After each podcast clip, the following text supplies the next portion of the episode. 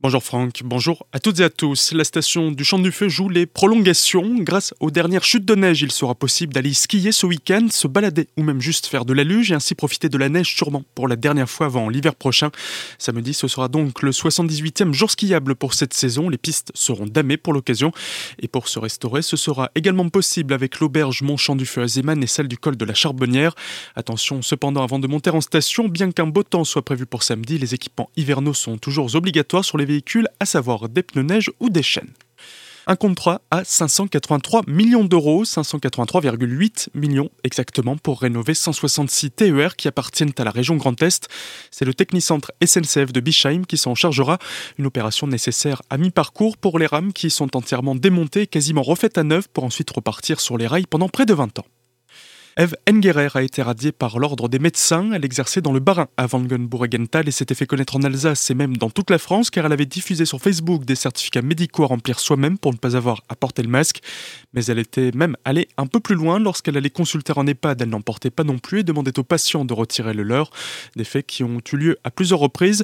La décision de l'ordre des médecins de la radier date du 15 janvier mais n'a été rendue publique qu'hier. De fait, Eve Engerer ne peut plus exercer ni porter le titre de docteur. À Viversheim, c'est la députée Martine Vonner qui a ouvert sa permanence aux anti-masques. Hier, des militants qui sont contre cette mesure sanitaire ont réalisé un test avec 30 enfants. Objectif, sous constat d'huissier à l'aide d'un médecin et d'oxymètre, prouver que le port du masque de manière prolongée a un impact négatif sur la concentration d'oxygène dans le sang. La députée Martine Vonner a déjà affirmé le souhait de réaliser une autre expérience de ce genre, mais cette fois-ci avec des collégiens. Mobilisation des enseignants du lycée Blaise Pascal de Colmar hier matin. Une quarantaine de professeurs se sont rassemblés devant l'établissement pour protester contre une suppression de postes de mathématiques et plus globalement contre la réduction des moyens alloués à l'éducation. Pour eux, enseigner devient de plus en plus compliqué. Ils estiment que c'est l'avenir des lycéens qui est en jeu. En deux ans, près de 10% des heures d'enseignement ont disparu dans cet établissement.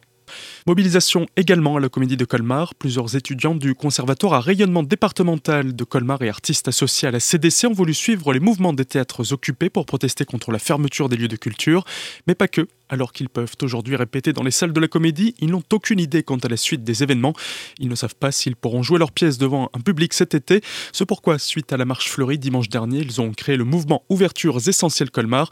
Pour Jean-Baptiste, un seul mot d'ordre. On est en lutte. On est en lutte en soutien aux occupations de tous les théâtres en France. En premier de l'Odéon qui a lancé le mouvement et de tous ces théâtres occupés qui lancent leurs revendications pour la sauvegarde de leur métier. En fait, le droit de travail de leur droit de travailler et d'exercer. Alors nous, effectivement, là, on est euh, étudiants en répétition, et à côté de ça, on est artiste en activité, et c'est vrai qu'on a nos répétitions. Aujourd'hui, on travaille, mais en fait, on travaille pas réellement. On travaille pas réellement, on travaille pas devant un public, on cotise pas pour les organismes qui nous permettent de vivre de nos congés, de cotiser pour la retraite. Aujourd'hui, ces organismes, ils sont en train de crever la gueule ouverte, donc euh, on sait plus sur quoi se reposer. On nage en plein délire. On porte ces revendications de l'élargissement de l'intermittence, la prolongation de l'année blanche pour tous les intermittents, qui soient comédiens, salariés du spectacle ou justement ceux qui ne sont pas salariés du spectacle, les restaurateurs et tous ceux-là qui travaillent autour des théâtres et des lieux culturels, qui vivent de cette vie, de ce tourisme et de cette consommation de culture parce que en fait sans ça, eux ils crèvent aussi. Que ce soit à Colmar, vraiment c'est un lieu ici qu'on n'occupe pas vraiment, on est en mobilisation de soutien ici dans les locaux de la Comédie de Colmar, qui est ce lieu de réunion et ce lieu d'ouverture. Ça paraît hyper important pour nous, on veut mettre ça en avant, de se mobiliser dans ces lieux-là parce que c'est un lieu qui a donné dans la décentralisation, c'est un des premiers lieux historiques de la décentralisation en France qui invente des espaces de représentation ailleurs, plus loin, dans les banlieues, ici et là. Et en fait, c'est ça qui est important à soulever. Pour rallier les colmariens à leur cause, faire entendre leurs revendications, plusieurs actions sont prévues jusqu'à la réouverture des lieux de culture. Pour ce week-end, une action spontanée doit être organisée. Plus d'infos à retrouver sur leur page Facebook Ouvertures Essentielles Colmar.